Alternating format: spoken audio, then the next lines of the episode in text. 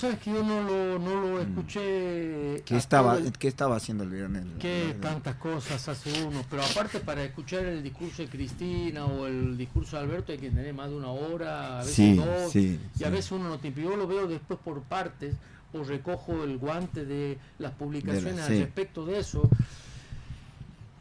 La, la, la conclusión que yo saco es que Cristina se quiera presentar o no, pueda o no, esté proscripta o no, la dejen gobernar o no. Eh, y creo que hay un- una parte este, también de error cometido en cuanto a la formación de cuadros, dirigentes y demás, aunque creo que hay muchos dirigentes en las provincias. Y el dirigente más grande que tiene el país hoy es nuestro gobernador. Mal que a otros gobernadores les pese. Este, hoy tiene relevancia, pero la gestión este, Zamora viene haciendo eh, mucho más que muchos este, otros gobernadores. Quizá inclusive, con, con otras condiciones también. eh, sí, o- sus provincias, digo, a nivel del- de lo que es el manejo de recursos. Digo, el recurso es más o menos este, equitativo para todas las provincias. El tema es que hagan los tucumanos y que hacemos nosotros.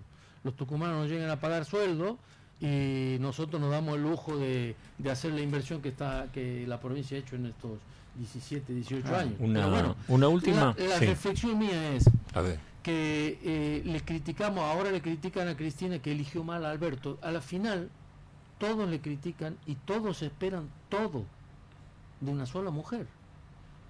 Que desde mi punto de vista fue uno de los mejores gobiernos, junto con uno de los peronismos que nacionalizó, estatizó, tenía junta de grano, controlaba y tenía un Estado presente, y la torta llegó más o menos al al 50-50 para los trabajadores.